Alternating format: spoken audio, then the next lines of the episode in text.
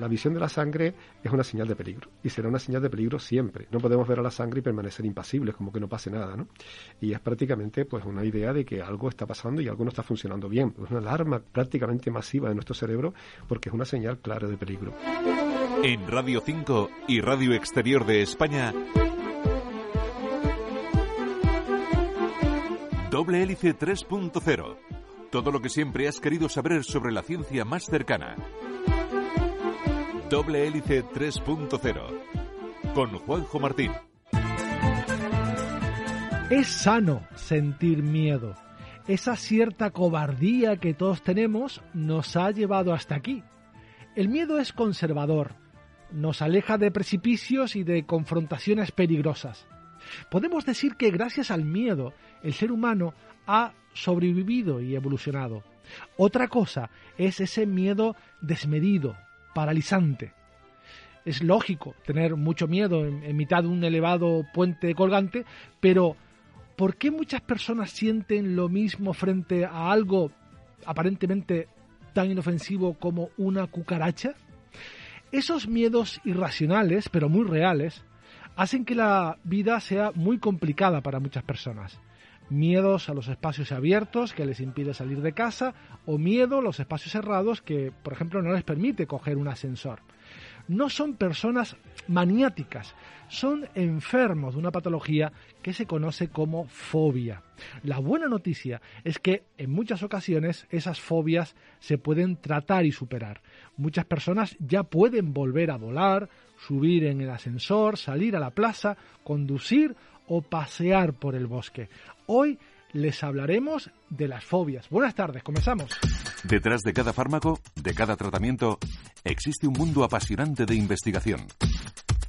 Doble hélice 3.0 y para hablarnos de fobias tenemos con nosotros al profesor Wenceslao Peñate Castro, que es catedrático de Psicología Clínica de la Universidad de La Laguna. Hola Wenceslao, gracias por estar con nosotros. Un placer.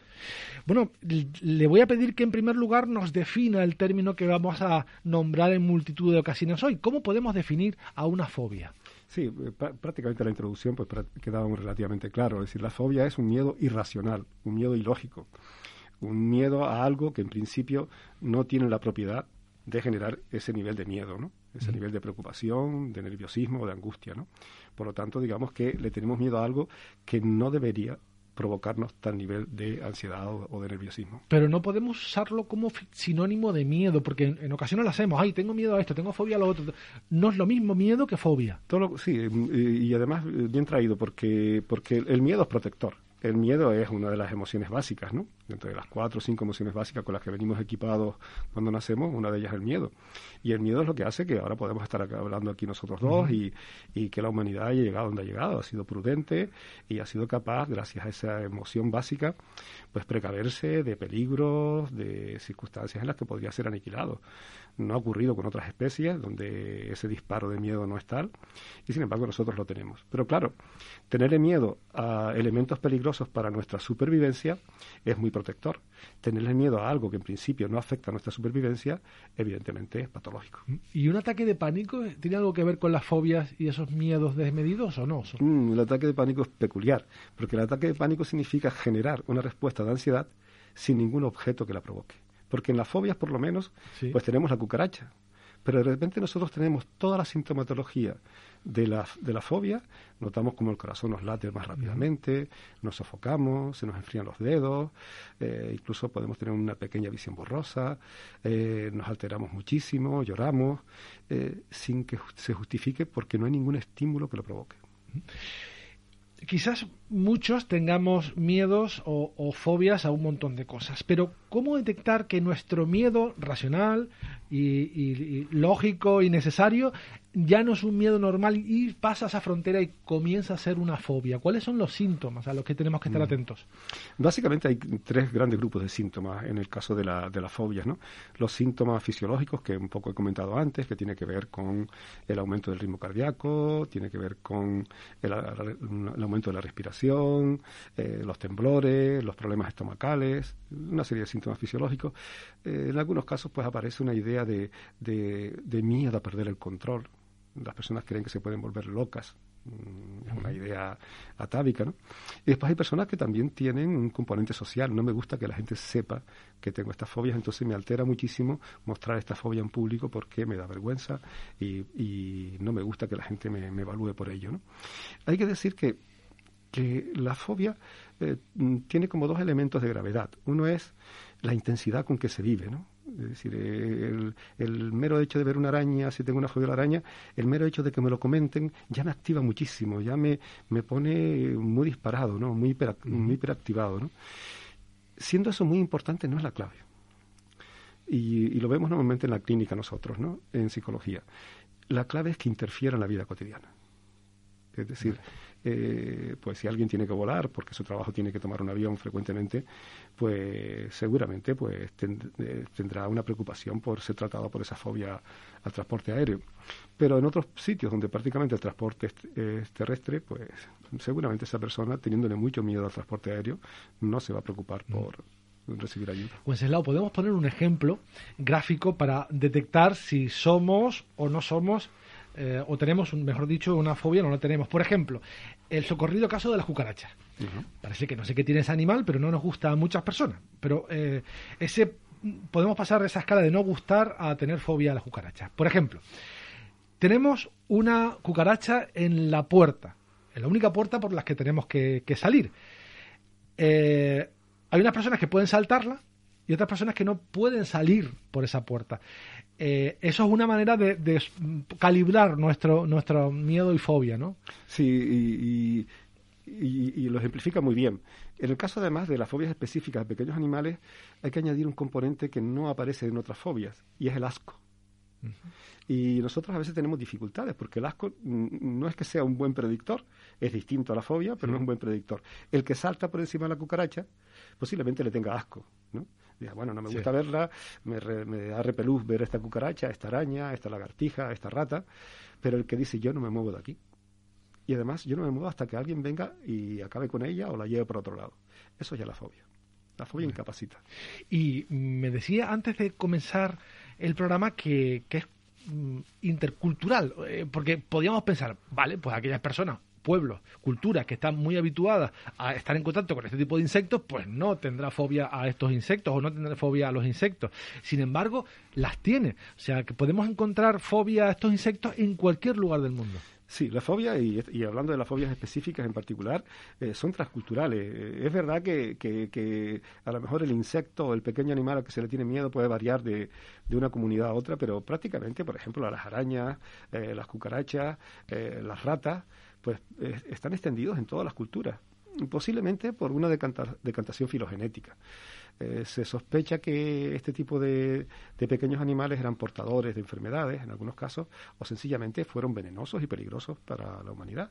Y se han quedado ahí grabados en todas las culturas. Por eso tenemos esa reminiscencia atávica de lo peligroso que pudieron llegar a ser esos animales y que, bueno, aunque ahora no lo son, lo seguimos compartiendo con todas las culturas, ¿no? Somos peligrosos nosotros para ello. Nosotros, ¿no? sin, duda, porque sí que podríamos pensar que sea lógico tener un ataque de pánico ante un león o mm. un elefante, que es mucho más eh, letal que una cucaracha, pero sin embargo en el top ten están los pequeños insectos, ¿no? Sí. Eso, y, esa es eh, eh, la idea de tenerle miedo a algo que en lo que nuestra supervivencia está en juego es especialmente útil es especial. Es decir, hay que, hay que preocuparse de la gente que no le tiene miedo donde está en juego su supervivencia. Es decir, esas personas eh, les falta algún mecanismo de regulación. No tenemos que avergonzarnos porque no nos guste tener una serpiente en casa, vamos. Para nada. Y que, y, que tengamos, pues, esa, una cierta preocupación o reparo, frente a determinado tipo de animales. No pasa nada, ¿no? Determinados pequeños insectos, ¿no? Pero sí es verdad. Es decir, eh, eh, mm, el tenerle miedo a algo que en principio no tiene nada que ver con nuestra supervivencia, que interfiere en nuestra vida y que nos incapacita porque no nos permite acceder desde, desde no salir de nuestra casa porque hay una cucaracha a perder un puesto de trabajo porque de repente hay cucaracha cerca o hay arañas y le tengo mucho miedo a las arañas o sencillamente tengo una fobia social y soy incapaz de presentarme una entrevista de trabajo porque me voy a poner muy nervioso y aunque yo sé que estoy cualificado para ese puesto de trabajo, no me atrevo a que alguien me pregunte porque me voy a poner muy nervioso, me voy a, a enmudecer y no voy a ser capaz de responder a ninguna pregunta. ¿Y las fobias se heredan? ¿Hay algún componente genético o se generan en cada individuo? Se supone que las personas que tienen fobias eh, son vulnerables o son sensibles a las señales de ansiedad. se supone, no es que esté muy claro. habría una especie de predisposición en personas como, digamos, muy alertas a las señales de ansiedad. Pero una vez dicho eso, no hay una genética, no se ha podido establecer una genética de la fobia. En realidad las fobias son básicamente procesos instruccionales, ¿no? Porque muchas personas que, que nos pueden estar escuchando ahora y que tienen fobia a pequeños animales, a hablar en público o a la agorafobia, pues en realidad nunca han tenido una experiencia, en general no todos han tenido una experiencia crítica. Pues me he enfrentado a una rata eh, con mucho peligro y a partir de ahí les desarrollé una fobia a las ratas. No, eh, de hecho ni siquiera han tenido contacto con ella. Pero hay procesos instruccionales, procesos familiares, donde pues el pequeño grupo, la familia, la comunidad en la que vive, de repente siempre le ha tenido miedo, reparo a determinado tipo de animales, a determinados lugares, a determinadas situaciones, y de alguna manera eso se va comunicando, se va instruyendo y sin nosotros tener ningún tipo de contacto, ningún tipo de incidente con ese tipo de, situaciones, adquirimos la fobia. Mm. Luego hablaremos de cómo se tratan estas fobias y que se pueden solucionar. Ese es el mensaje que queremos lanzar con, con este programa. Pero no sé si también podemos y hablando en este contexto pandémico de limitar la propagación de la fobia. O sea, unos padres que, por ejemplo, tienen fobia a los insectos, cucarachas, arañas, lo que sea, pueden evitar que sus hijos eh, también lo mm. tengan o no, o no hay nada que hacer. Sí, sí, yo creo que además eh, eh, se hablaba al principio de las manías, ¿no? Yo creo que yo creo que no, no hay que prestigiar a la familia por las manías que tenga, ¿no? No es una señal de identidad, es que en nuestra familia todos le tenemos manía al color amarillo, es que en nuestra familia todos es que no podemos ver una cucaracha. Yo creo que hay que desterrar ese tipo de, de, identificación familiar. Yo creo que hay eh, valores mucho más superiores por los que una familia se puede identificar mm, más allá de, este tipo de cosas que, que prácticamente parece que son la peculiaridad de la familia, ¿no?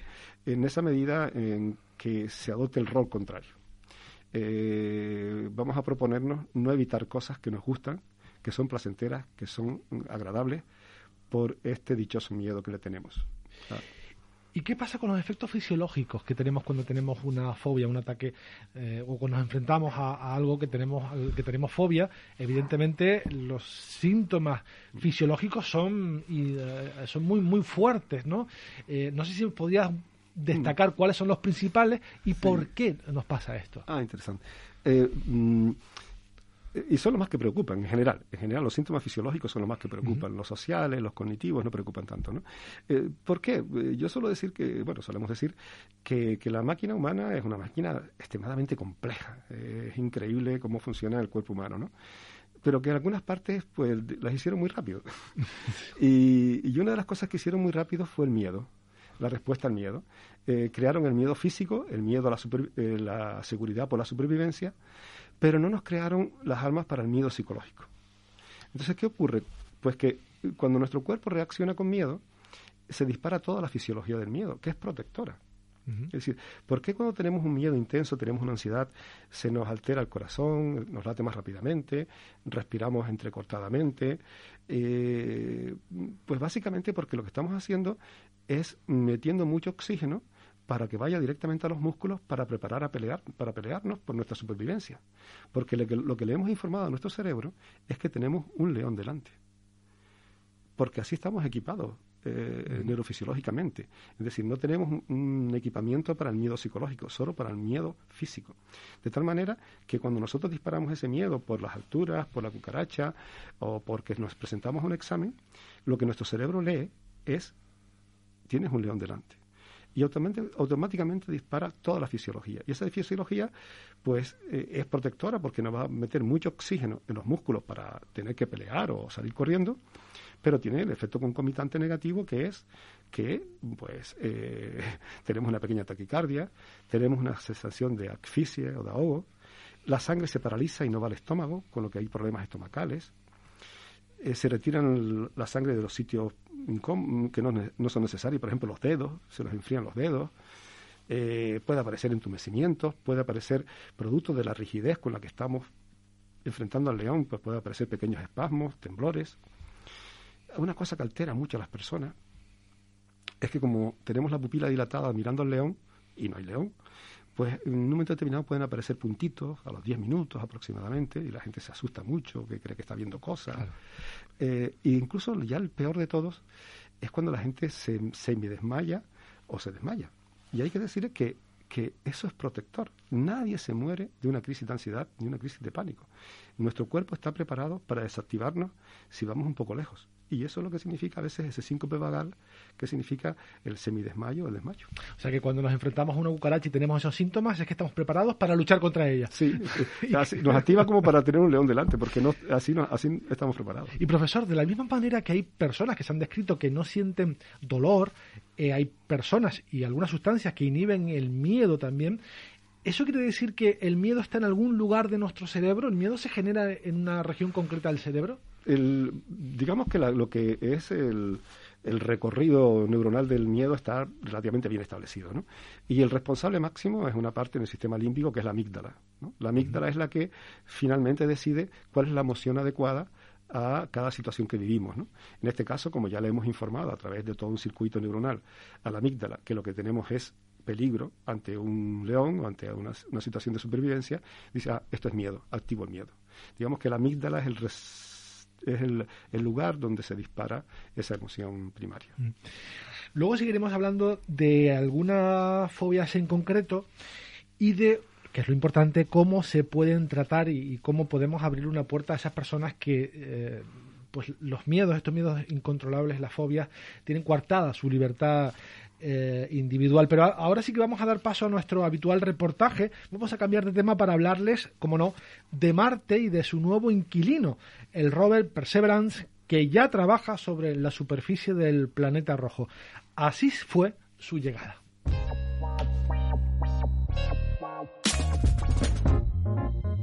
Perseverance, el robot de la misión de la NASA Mars 2020, ha enviado el primer vídeo de la historia de un aterrizaje en otro planeta. El metraje, grabado el pasado jueves 18 de febrero y que se hizo público el lunes, capta toda la fase de entrada a la atmósfera, descenso y aterrizaje del rover desde que se despliega el paracaídas supersónico hasta que las ruedas de Percy se posan en el suelo del cráter G0.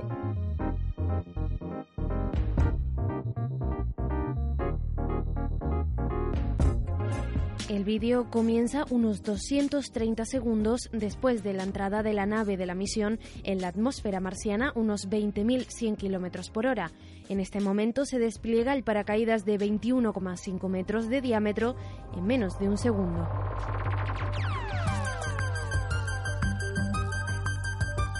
Tras esto, la nave se desprende del escudo térmico que protegía a Perseverance durante su viaje espacial y la entrada en la atmósfera marciana. En esta etapa del descenso, la nave se ayuda del sistema de navegación relativa al terreno para buscar un punto seguro en la superficie en el que amartizar. Una vez que este sistema encuentra una solución óptima, Perseverance se desprende de la cápsula con el paracaídas en la que bajaba y comienza el vuelo en un jetpack que desacelera aún más el descenso del rover en Marte.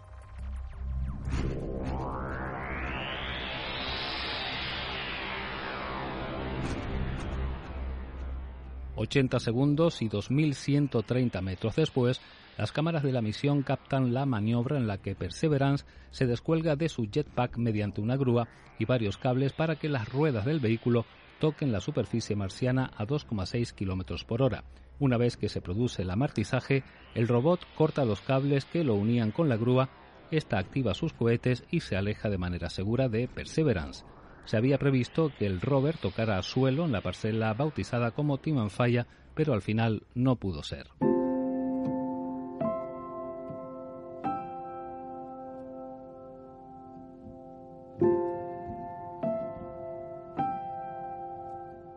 Otro de los hitos logrados por Percy es grabar el primer clip de audio desde el planeta rojo. Aunque la idea original era recoger también el sonido de toda la fase de llegada, el micrófono acoplado al rover no logró registrar datos durante la entrada en Marte.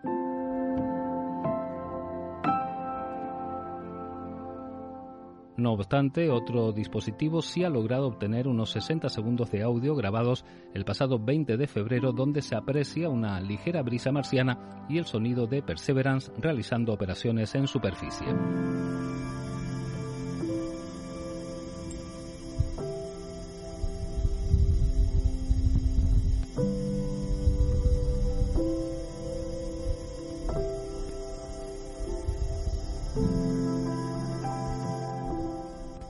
Por último, las cámaras Navcan acopladas a Perseverance han tomado varias fotografías que han servido para formar una imagen panorámica del entorno del cráter G0, el lugar donde ha amortizado el rover para buscar signos de vida pasada, además de para recoger muestras y poner a prueba tecnologías que servirán a las futuras misiones tripuladas que llegarán al planeta rojo.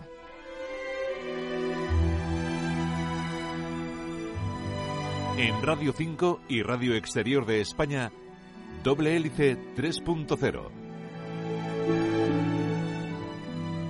Lo dicho, continúas en Doble Hélice 3.0, Radio 5 y Radio Exterior de España. Hoy les estamos hablando de fobias con el profesor Wenceslao Peñate Castro, que es catedrático de Psicología Clínica de la Universidad de La Laguna. Hemos hablado de cómo se generan las fobias, de cómo se heredan las fobias y eh, de qué manera es intercultural.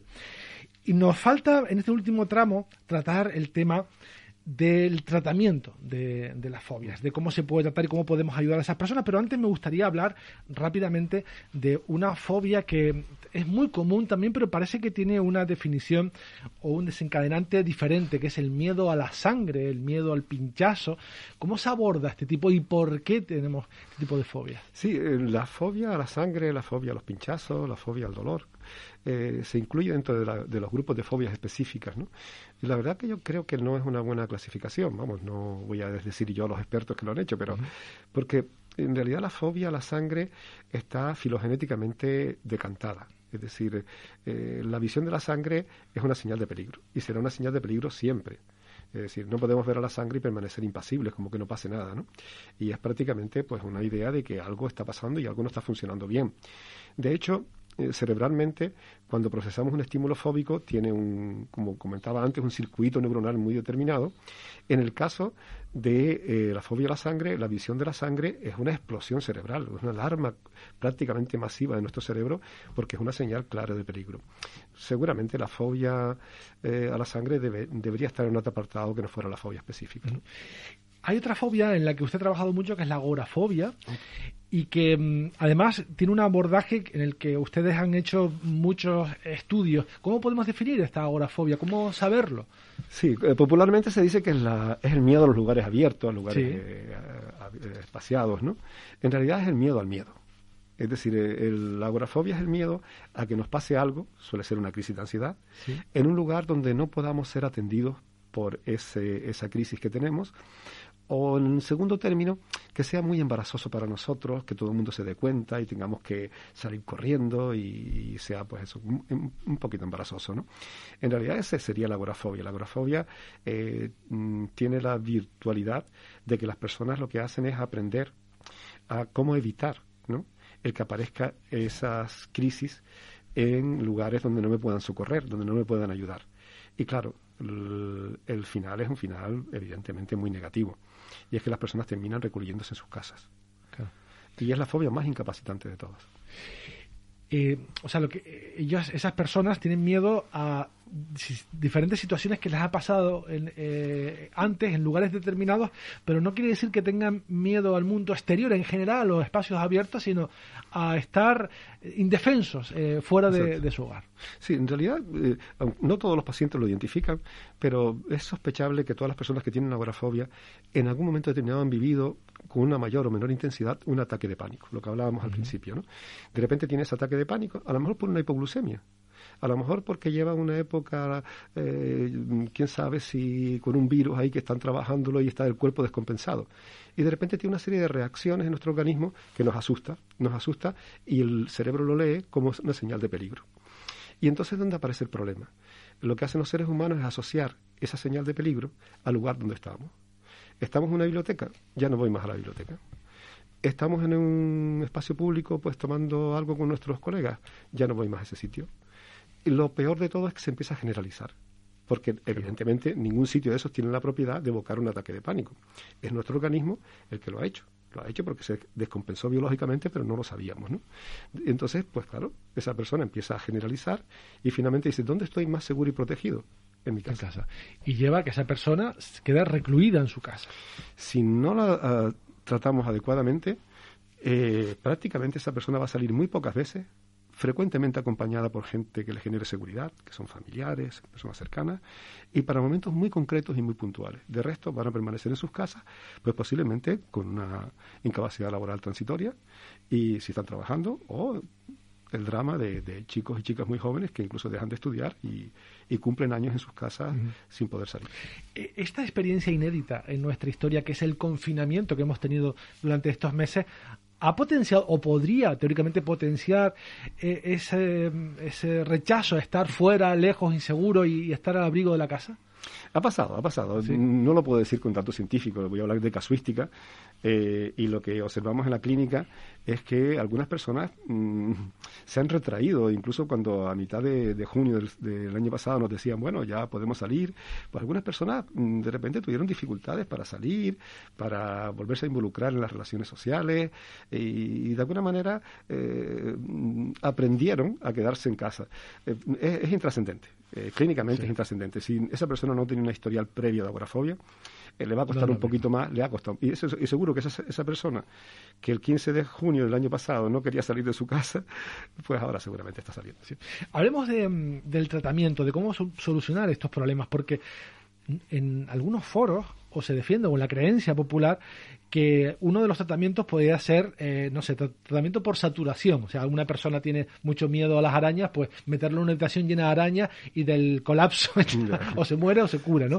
Pero no sé si hay que ser más sutil para tratar este tipo de cosas. ¿Cómo se aborda este tipo de tratamientos a la fobia? Sí, las técnicas implosivas, eso se, han tenido su, popularidad, incluso en, programas divulgativos no científicos, un tanto esotéricos, pues ha tenido. En realidad, el abordaje es prácticamente distinto, es decir, lo que se suele hacer es una aproximación sucesiva. Es decir, sabemos que no hay ningún peligro, pero tenemos que eh, darle estrategias a esa persona para que su cerebro le informe de que no hay peligro. Y eso es un proceso gradual. Ese proceso gradual lo hacemos con una exposición gradual al objeto fóbico, a la situación fóbica. Eh, en el caso de la agorafobia, pues seleccionamos escenarios a los que más miedo le tiene, a donde más miedo le da acudir. Usualmente suelen ser los centros comerciales, el tomar el coche, sitios abiertos, etcétera, pero no solamente, ¿no? Y una vez que establecemos esa aproximación gradual, les damos una serie de estrategias psicológicas para que lo afronten de manera mejor, a través de autoverbalizaciones, a través de eh, desactivación, relajación, meditación en algunos casos, y a partir de ahí esa persona va poco a poco afrontando el estímulo fóbico. Hay que decir una cosa a las personas con fobia. Eh, los tratamientos cognitivo-conductuales son altamente eficaces para resolver los problemas de fobia. Tenemos muy buenas noticias desde la psicología para abordar los problemas de fobia. Pero también eh, las personas no esperen eh, resultados mágicos. Si, si uno tenía fobia a las cucarachas, después no va a estar loco por tocar una cucaracha. Sencillamente lo que va a hacer es que aunque haya cucarachas, no les va a gustar, nunca les va a gustar las cucarachas, pero no va a evitar ir a lugares porque hayan cucarachas. Pues profesor Wenceslao Piñate Castro, catedrático de Psicología Clínica de la Universidad de La Laguna, muchísimas gracias por haber estado con nosotros, ha sido un auténtico placer, como siempre. Pues gracias a ustedes, enhorabuena por este magnífico programa. Gracias, hasta luego.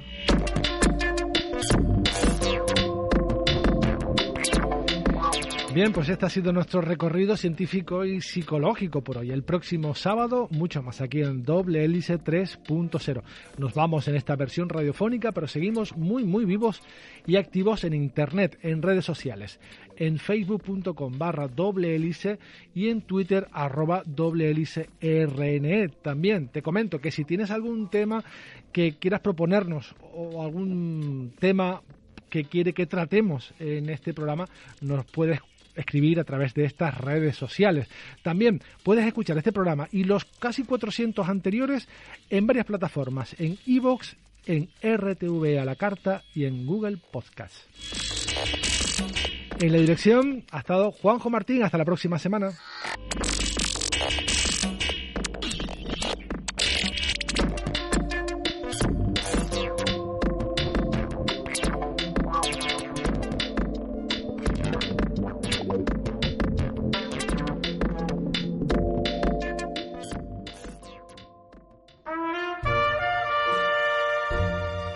Radio 5, fin de semana. Los domingos a las doce y media, Locos por su música. En el fin de semana de Radio 5 de Radio Nacional de España en Canarias.